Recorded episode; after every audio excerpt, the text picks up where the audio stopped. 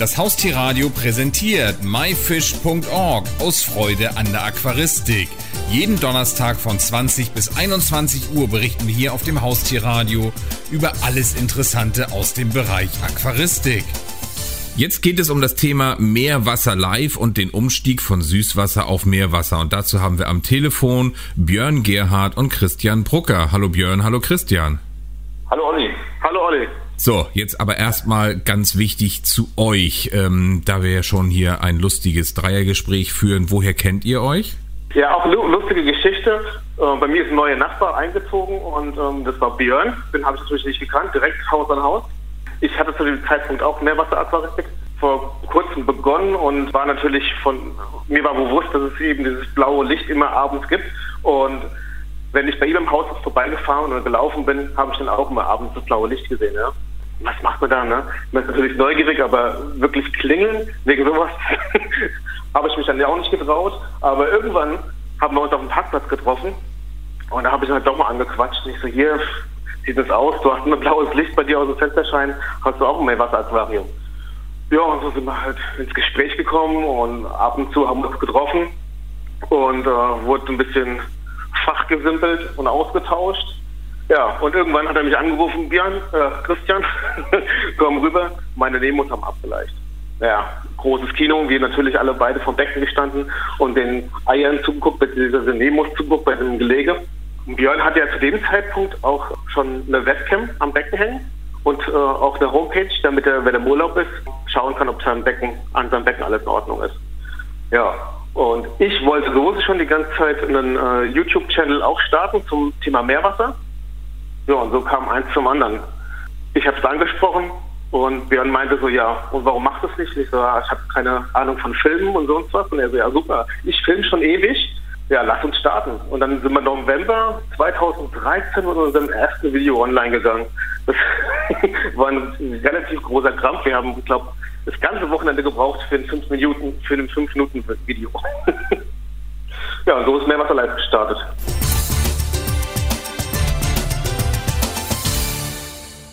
Was war denn genau die Motivation und vor allem auch die Zielsetzung des Projektes Meerwasser Live?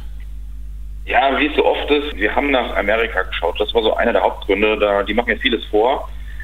Und auch wir haben festgestellt, dass es so ein unterhaltsames und informatives Format in der Meerwasseraquaristik überhaupt nicht gibt auf dem deutschen Markt. Und da haben wir gesagt, hier, da müssen wir an, anpacken, weil das Hobby, das ist so farbenfroh und so schön, ja, das passt überhaupt nicht dazu, das Ganze nur trocken und steif zu vermitteln. Ja, und deswegen haben wir gesagt, hier machen einen neuen Kanal, wir packen das Neue an, wir machen das auf, ganz, auf eine ganz andere Art, wie es der Rest bisher gemacht hat. Wir wollten natürlich auch gerade jüngere Leute damit äh, ansprechen, weil äh, ich sag mal, das Hobby, das ist ja so ein bisschen mit einem, ich sag mal, ein Freak-Hobby.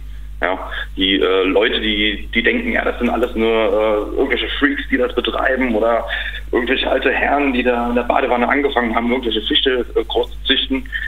Ja, so ist es aber nicht und wir wollten da halt auch so ein bisschen was auf dem deutschen Markt bewegen und junge Leute in das Hobby reinholen. Und ich glaube, das ist uns auch bisher ganz gut gelungen. Altherren ist ja ein gutes Thema. Das Thema Aquaristik wird ja vielfach immer noch für alte Männer mit Bärte irgendwie so dargestellt oder für die komplett durchgeknallten. Ist das denn heute wirklich noch so? Also ihr seid ja wahrscheinlich weder Altherren noch komplett durchgeknallt. Kommt man mit den neuen Möglichkeiten heute auch mehr an junge Leute? Ja, also würde ich sagen, ja, das hat natürlich viel damit zu tun, dass die Aquaristik, also die Meerwasseraquaristik, wesentlich einfacher ist. Wir haben viel mehr Produkte zur Auswahl, wir haben viel bessere Produkte. Es gibt viel mehr Leute, die das Hobby mittlerweile betreiben. Dementsprechend sind die Erfahrungen natürlich auch besser geworden. Ja, ich sag mal, das ist natürlich auch unser Ziel unseres Projekts, dass wir genau da angreifen und junge Leute dazuholen. Und wir merken es, gerade weil wir auch sehr viel in Social Media aktiv sind, dass echt viele junge Leute sich trauen plötzlich und mit dem Hobby anfangen. Wir können jetzt natürlich nicht messen, wie viel das jetzt sind und wie viel das vor drei Jahren waren, aber gefühlt haben wir schon so, denken wir schon, dass es besser geworden ist, was die jungen Leute betrifft.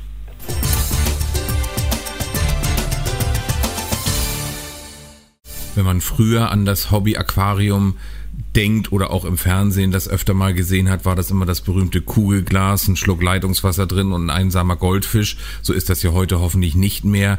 Wie kommt man denn auf die Idee, von Süßwasser auf Meerwasser, Salzwasser darf man ja glaube ich nicht sagen, zu wechseln? Ja, ich zum Beispiel, ich habe schon äh, 20 Jahre Süßwasser gemacht, habe auch einen Teich und habe dann aber auch schon irgendwie sechs Jahre lang Meerwasserbücher gelesen, habe mich aber nicht getraut. Und ähm, das Bedürfnis zu haben, sich weiterzuentwickeln, eine nächste Stufe in dem Hobby einfach äh, anzugehen, das ist, glaube ich, schon ein Punkt, warum man wechseln kann und will. Oder wenn man zum Beispiel Taucher ist und will sich ein Stück Urlaub mit nach Hause holen. Oder auch das Gegenteil, man würde gerne tauchen, traut sich aber nicht. So hat man eben die Möglichkeit, sich das kleine Meer nach Hause zu holen. Und das sind schon Punkte, mit denen wir... Ja, ich denke, es ist auch einfach eine neue Herausforderung für den Aquarianer, wenn er da wie der Christian zum Beispiel 20 Jahre Süßwasser-Aquaristik betrieben hat, dass er sagt, hier, ich will jetzt mal was Neues sehen. Natürlich habe ich auch viel mehr Farben im Meerwasserbereich. Vielleicht tut das den einen wieder neu motivieren, mit dem Hobby wieder ein bisschen mehr Energie reinzustecken. Und was ich auch ganz wichtig finde, ist der Tierschutz. Ja. Also das ist natürlich ein gefährliches Wort, weil viele Leute, die jetzt keine Aquarianer sind, denken, ja gut, die Tiere werden eingesperrt, die armen Tiere. Natürlich muss man da sehr darauf achten, das ist ganz klar. Da versuchen wir auch in die Richtung zu wirken. Allerdings muss man natürlich auch sagen, dass die Aquaristik auch eine Menge bringt für den Tierschutz. Ja. Viele Erkenntnisse, gerade in der Meerwasseraquaristik, eben durch die Aquaristik. Ja. Wir würden das Meer nicht so gut kennen, wenn wir die Aquaristik nicht hätten. Ich habe gerade letztens mich mit jemandem unterhalten, der hat mir erzählt, er hat einen Bericht gelesen, irgendein Riff ist eine Koralle ausgestorben, komplett. Und die wurde aus der Aquaristik, also aus dem Aquarium, dann wieder eingepflanzt und wächst da, also kultiviert sich da jetzt wieder richtig an auf dem Riff. Und äh, ich denke, das sind so Sachen, wo man dann auch sagen kann, die Meeresaquaristik bewirkt auch was für den Tierschutz.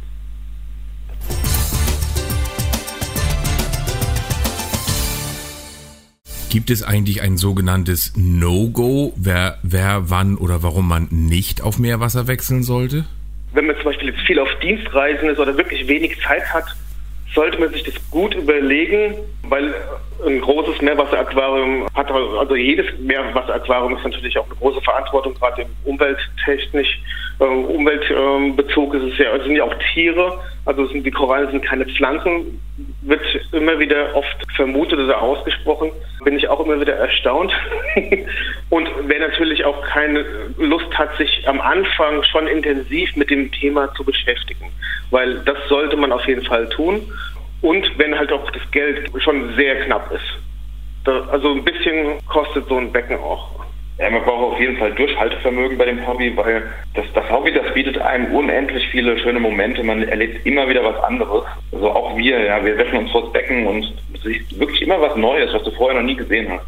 Genauso gibt es aber natürlich Tiefschläge. Also man hat immer wieder mal Punkte, wo man sagt, oh, nee, das geht ja gar nicht und habe ich da jetzt auch noch Lust drauf. Das gehört einfach dazu. Das heißt, man braucht Durchhaltevermögen und äh, man braucht auch sicherlich eine lange Zeit, bis es so läuft, wie man sich wünscht. Also nicht bei jedem klappt das von, von Anhieb, dass man da ein wunderschönes Becken nach einem halben Jahr stehen hat. Das dauert manchmal seine Zeit.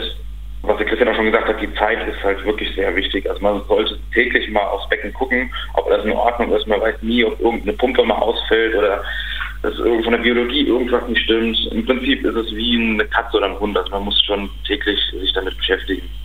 Man kann aber auch in Urlaub fahren. Ich selbst war auch schon ein Vierteljahr im Ausland und habe das jemandem überlassen, das Becken, der von der Akustik keine Ahnung hatte. Und das hat relativ gut geklappt. Man muss sich natürlich ein bisschen vorbereiten darauf, aber es ist eigentlich alles möglich. Was ich auch noch ganz wichtig finde, warum sollte man nicht mit der Lehrerfaktoristik anfangen? Man muss wissbegierig sein. Also wenn man nicht gerne lernt, dann ist man, glaube ich, da auf einen falschen Dampfer aufgesprungen. Das ist schon ein komplexes Hobby. Man kann mit relativ wenig Wissen anfangen. Man braucht natürlich ein bisschen Grundwissen, aber man wird über die Jahre immer wieder dazulernen und das ist einfach wichtig, dass man da gerne dazulernt und nicht irgendwie denkt, hier, das ist wie ein, wie ein Fernseher, den ich auspacke, hinstelle und gut ist.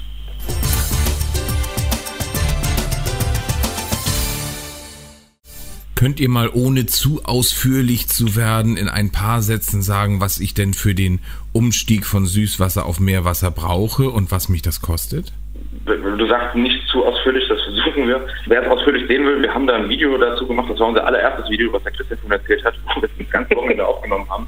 Ähm, ich versuche es ganz kurz zu machen. Also was ganz wichtig ist im Meerwasseraquarium ist ein Abschäumer. Der holt die Proteine aus dem Becken raus. Der macht im Prinzip das gleiche wie der Wellenschlag am Strand, wo sich dann Schaum bildet. Das ist so Urin, Kot und andere Stoffe, die müssen halt rausgeholt werden. Das macht ein Abschäumer. Ganz wichtig, müsst ihr auch darauf achten, dass ihr da was Gutes holt von Anfang an. Beleuchtung natürlich. Die Korallen, die brauchen anderes Licht als die normalen Süßwasserpflanzen. Sonst würden die Korallen ja auch überall wachsen. Das heißt, wenn ihr T5-Beleuchtung habt, also Leuchtstoffröhren, dann braucht ihr neue Röhren, um sie einzusetzen. Das reicht erstmal aus. Ihr braucht da keine Full-Hightech-LED-Lampe. Strömungspumpen sind ganz wichtig. Wir brauchen 20 bis 25-fache Umwälzung im Becken pro Stunde. Eventuell macht es Sinn, ein Technikbecken sich anzuschaffen. Wenn man das Ganze nicht im Becken haben möchte, dann macht man das halt im Unterschrank. Und dann kommt natürlich der Beckeninhalt noch dazu. Also Sand oder grober Korallenbruch. Riffgestein, da sagen wir jetzt nicht unbedingt Lebendgestein, weil da ist, ist ein aktuelles Thema, da streitet man sich ein bisschen rum. Ja, brauche ich wirklich Lebendgestein oder kann ich auch mit anderen Zusätzen arbeiten? Auf jeden Fall brauche ich irgendeinen Gestein als Basis. Natürlich das Salz, wir müssen das Wasser natürlich ansetzen. Alternativ gibt es jetzt auch aktuell sehr modern natürliches Meerwasser. Eins von beiden brauche ich halt. Und natürlich Zubehör. Also von der Süßwassercharakteristik habe ich sicherlich dann schon irgendwelche Zangen oder andere Sachen. Aber was ich natürlich brauche, sind die Tests, die für die Meerwassercharakteristik entscheidend sind. Und, äh, oder zum Beispiel, um das Salz zu messen, ein äh, Spindel. Ja. Salzgehalt zu messen. Ja, und dann braucht man natürlich auch noch die Fische Korallen. Wenn man jetzt mal ein Beispielbecken nimmt, man hat jetzt zu Hause einen 250 Liter Süßwasserbecken stehen, kann man so circa ja, 1500 Euro rechnen für den Umstieg. Das ist auch schon mit Fischen und Korallen.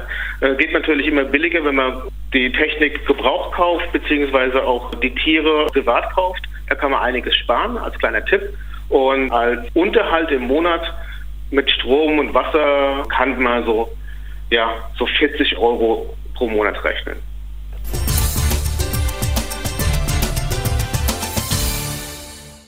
Gibt es dafür denn jetzt ein ganz einfaches Buch, Meerwasseraquaristik für Dummies? Oder was brauche ich unbedingt an Wissen, wenn ich da jetzt umsteigen will? Kann ich das einfach so? Oh, bitte keine Bücher, bitte keine Bücher. Wir sind ein YouTube-Kanal. Nur unsere Videos gucken. Nur Meerwasser live TV einschalten. nee, Spaß beiseite. Bücher sind natürlich wichtig. Da steht ganz viel Fachwissen äh, dass wir uns aneignen müssen. Das wirkt im, am Anfang sehr viel. Die Frage ist, was man zum Einstieg braucht. Also man mehr ist natürlich nicht schlecht. Ich hatte vorhin schon gesagt, man muss wissbegierig sein. Allerdings gibt es ein paar Sachen, wo man sich erstmal darauf konzentrieren sollte. Was ich ganz wichtig finde als Ausgangsfrage ist der Besatz. Ja, weil viele Leute haben da eine falsche Vorstellung. Die denken sich, ja, ich will da jetzt einen Palettendoktor, die Dory aus Findet Nemo drin haben und was weiß ich alles. Und dann kommt schnell die Enttäuschung, wenn ich dann das Becken vielleicht schon stehen habe und dann das kaufe, ja, oh, da passt ja gar nicht so viel rein. Und das ist wirklich so. Im Meerwasserbecken können wir nicht so viele Tiere halten wie in der Süßwassertouristik. Man kann das auch nicht über einen Haufen kehren und sagen, so und so viel Fische pro Liter. Nee, es kommt einfach darauf an, was für Fische habe ich da drin, ja. Gerade bei Doktorfischen zum Beispiel wird es da sehr eng, da brauche ich ein großes Becken. So, das ist der erste Punkt. Das heißt, wenn ich mich entscheide, mir ein Nanobecken ins Wohnzimmer zu stellen, dann muss ich mir mit Fischen nicht, mir keine großen Gedanken machen. Das wird in der Regel nicht so gut klappen. Höchstens ein paar kleine Korallen, äh, Grundeln oder ähnliche. Dann ist natürlich ganz wichtig, was brauche ich, was wir eben schon hatten, was kostet das, also ist es überhaupt für mich möglich, das zu finanzieren dauerhaft, die Betriebskosten.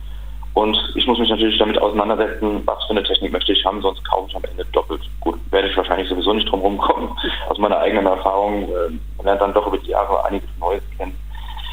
Und was natürlich ganz wichtig ist, sind die Wasserwerte. Da reicht eigentlich, wenn man sich erstmal auf Temperatur, Salzgehalt und den Stickstoffkreislauf konzentriert. Da findet man einiges im Netz. Wir werden demnächst auch ein Video liefern zum Stickstoffkreislauf. Der ist ganz wichtig für die Einfahrphase. Das wäre auch so der letzte Punkt, wo ich sage, das muss man auf jeden Fall von Anfang an sich angeeignet haben, die Einfahrphase, wie durch das Becken starten.